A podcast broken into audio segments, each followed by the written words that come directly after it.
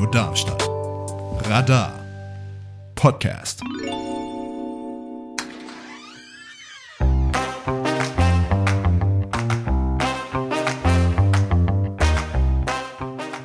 Hier ist das offene Haus bei Radio Darmstadt.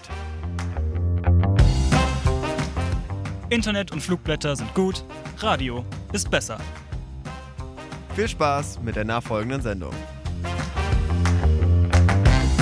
Ein Abend, 16 Stationen. Das ist die Nacht der Ausbildung. Hier geben Unternehmen einen Einblick für Interessierte, um auf die Ausbildungsmöglichkeiten bei ihnen aufmerksam zu machen. Eine Ausbildung könnt ihr auch beim Finanzamt Darmstadt machen. Und hier habe ich zu Gast einmal Angela Kislinski und Selina Klugasa. Hallo! Hallo. Stellt euch doch mal der Reihe nach vor. Wer seid ihr? Was macht ihr beim Finanzamt? Mein Name ist Angela Kislinski. Ich bin die Ausbildungsleiterin im Finanzamt Darmstadt und kümmere mich zusammen mit vier Sachbearbeiterinnen um ähm, ja, alle Anwärterinnen, alle Anwärter, um die Praktikanten bei uns im Haus und betreue ähm, ja, alle während der Ausbildung und während der Studienzeit. Mein Name ist Selina Glogasa. Ich bin eine der Ausbildungssachbearbeiterinnen, gerade erwähnt, und mache das eben seit 2018 und unterrichte in der Praxis unsere Studenten und Auszubildenden und begleite sie eben auch über die ganze Zeit. Mhm. Was ich mich schon immer gefragt habe, was hat es denn genau mit Sachbearbeiter auf sich? Was heißt das? Sachbearbeiter, würde ich sagen, ist einfach so ein Arbeitsbegriff von jemandem, der das Studium bei uns gemacht hat. Wenn man das getan hat, ähm, darf man sich eben Sachbearbeiter nennen und bedeutet, man ist quasi im Büro tätig oder später auch im Außendienst, wenn man sich dahin bewirbt. Ist einfach jemand, der das Studium absolviert hat, ist ein Sachbearbeiter. Beim Finanzamt kommt jetzt als erstes Geld und damit auch Rechnen und Mathematik in den Sinn. Ist das denn das, was ich da mache, also dass ich zum Beispiel dann in Mathematik besonders gut sein sollte, um bei euch anfangen zu können? Nein, also ähm, klar, wir gucken schon auch auf die Mathe-Note oder auf die Zeugnisnoten generell, aber man muss jetzt kein ähm, Mathe-Ass sein, um bei uns arbeiten zu können, weil wir arbeiten ja auch mit IT-Programmen, mit Computern, die die ganzen Berechnungen für uns durchführen. Also man braucht da jetzt kein Genie in Mathe zu sein.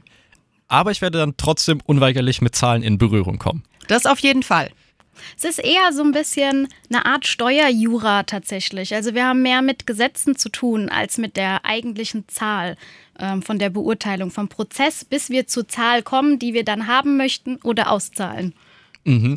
Also heißt dann, du hast den zweiten Punkt damit eingeworfen, ich muss mich dann auch mit Recht und Gesetzen ja. daran Interesse haben, mich damit auseinandersetzen äh, zu möchten.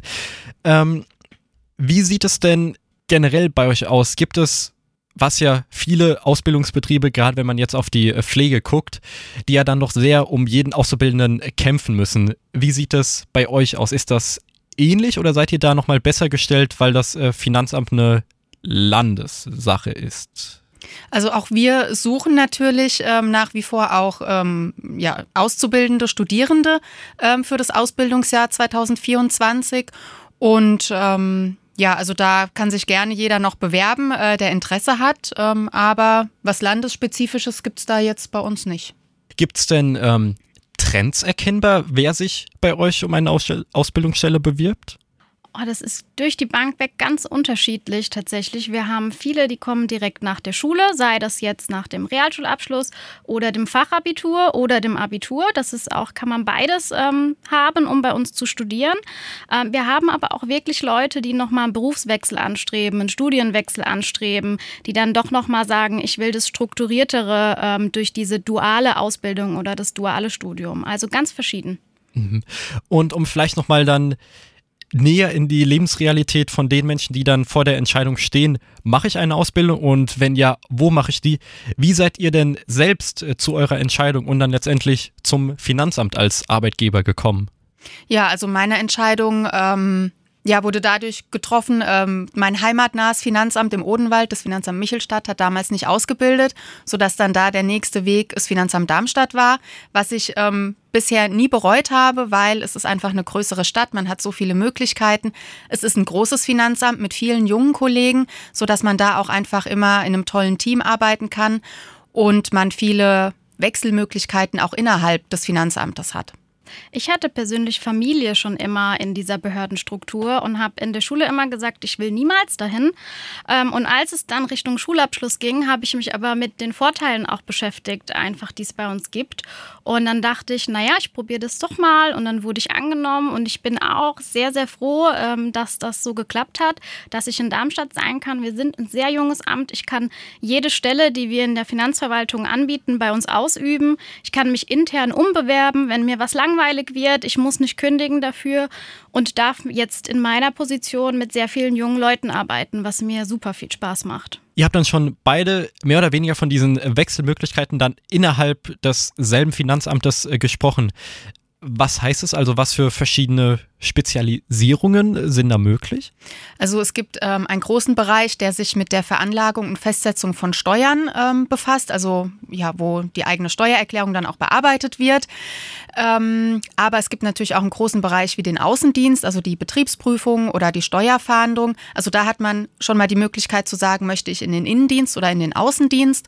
Und ähm, in den jeweiligen Arbeitsbereichen kann man sich auch nochmal nach Themenschwerpunkten spezialisieren. Also im Innendienst beispielsweise, dass man sagt, äh, man geht in die Umsatzsteuervoranmeldestelle, ähm, dabei bearbeitet man dann die Voranmeldung der Unternehmen oder wie gesagt, man geht ähm, einfach ähm, in die Abteilung, wo die Steuererklärungen bearbeitet werden oder in eine Rechtsbehelfsstelle, dass man sich da ein bisschen spezialisierter auch mit der Abgabenordnung auseinandersetzt. Also das sind so die, die Wechselmöglichkeiten. Was heißt denn dann bei euch Außendienst? Außendienst ist bei uns ähm, Steuerfahndung ganz bekannt. Ähm, das sind quasi die, die die Kriminellen, die Steuerhinterzieher äh, verfolgen und im besten Fall auch dingfest machen, die Durchsuchungen leiten, ähm, die Befragungen im Gefängnis machen zu den Leuten oder ähnliches. Also quasi so eine kleine Art Steuerpolizei in dem Sinne. Die ähm, haben ihre Weste an und alles, führen keine Waffen oder so, aber eben ein sehr spannender Außendienst, der mit der Polizei und dem Zoll auch zusammenarbeitet und oft auch ähm, deutschlandübergreifend tatsächlich arbeitet, also mit verschiedenen anderen Bundesländern noch zusammen. Ähm, es gibt aber auch die Betriebsprüfung, das sind ganz viele Kollegen, die gehen in die Unternehmen rein und schauen, passt da denn alles? Die gucken sich das Unternehmen mal an, existiert das? Das. Ähm, das sind so die zwei sehr großen Außendienststellen, die es gibt bei uns. Heißt es dann, wir haben vorhin schon dann über die Aufstiegsmöglichkeiten und auch Wechselmöglichkeiten dann eben innerhalb des Finanzamts gesprochen. Wie sieht es denn sonst in der Karriereleiter aus? Du hast dann schon äh, sowas gesagt wie ähm, Polizei oder dann äh, generell Zoll. Ist da auch ein Weg dann über die Ausbildung beim Finanzamt? Also das ist schwierig. Ähm, Gerade der Zoll ist eine Bundesbehörde, deshalb würde das nicht so einfach gehen. Ähm, aber wir können zum Beispiel auch ans Ministerium in Wiesbaden, Ministerium der Finanzen, an das ähm, HCC, das ist so ein bisschen der, äh, die Stelle, der den Einkauf macht für das ganze Bundesland, an Uniformen, an Flaggen, an Schildern oder auch an die HZD, das ist eine Datenverarbeitungszentrale in Wiesbaden. Also das sind so Behörden, wo wir noch wechseln können eben. Ähm, ja, das ist so das häufigste wo man auch noch wechseln kann, ja. Eine weitere Wechselmöglichkeit, die ich nicht unerwähnt lassen will, ist, ähm, man kann sich natürlich auch innerhalb Hessens an jedes andere Finanzamt versetzen lassen. Also wenn da einfach mal der Lebensmittelpunkt sich vom südhessischen Raum vielleicht nach Nordhessen verlegen sollte, hat man da immer die Möglichkeit, auch einen Antrag zu stellen, dass man dann in Nordhessen am Finanzamt Kassel beispielsweise arbeitet. Du hast es dann so schön formuliert mit dem Lebensmittelpunkt. Was ist denn, wenn sich dieser jetzt außerhalb von Hessen platziert? Ja, also auch das ähm, ist schwieriger. Ähm, man kann Tauschpartner suchen aus anderen Bundesländern. Da gibt es auch eine Börse bei uns, ähm, aber das braucht einfach Zeit. Also das ist jetzt kein Prozess, der von heute auf morgen vonstatten gehen kann. Also da ähm, Zeit einplanen. Jetzt seid ihr ja bei der Nacht der Ausbildung eine von 16 Stationen. Was erhofft ihr euch davon, dass ihr da mitmacht? Genau, es ist ja schon unser drittes Jahr, meine ich jetzt, dass wir da mitmachen.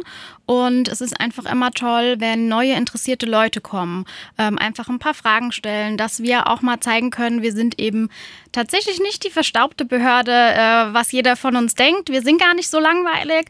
Wir haben sehr viele junge Kollegen auch an diesem Tag eben ähm, bei uns. Man kann die Leute aus den Arbeitsbereichen treffen, eben aus der Steuerfahndung, Betriebsprüfung, aber auch Studenten, Studentinnen und Auszubildende. Also sind alle da, sind alle ansprechbar und wir freuen uns, wenn einfach jemand Interessiertes kommt, der uns mit Fragen löchert. Wie viele, die dann eine Ausbildung bei euch machen, bleiben denn tatsächlich? Oder gibt es eine gewisse Abbrecherquote? Mhm. Also eine Abbrecherquote kann man in Zahlen nicht beziffern. Das ist von Jahrgang zu Jahrgang unterschiedlich.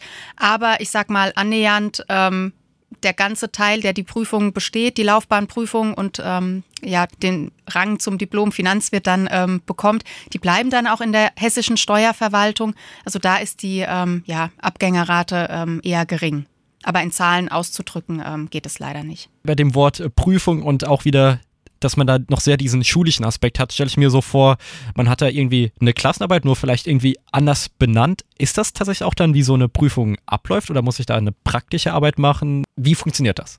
Genau, also unsere Ausbildung beziehungsweise auch das duale Studium ist ähm, ja eigentlich an die Schule angelehnt. Also es ist sehr, sehr schulisch ähm, geführt. Es gibt Unterrichtspläne, die im Voraus bekannt gegeben werden. Also man muss sich da als Auszubildender oder Student ähm, um sehr wenig selbst kümmern. Man besucht den Unterricht ähm, und schreibt zwischendurch Zwischenprüfungen oder Übungsklausuren und ähm, am Ende dann natürlich eine Laufbahnprüfung, aber eine praktische Prüfung gibt es in dem Sinne nicht. Also bei dem dualen Studium muss man noch eine Diplomarbeit schreiben, aber das ist auch am Schreibtisch. Also. Dann am Abend selbst, an dem 23.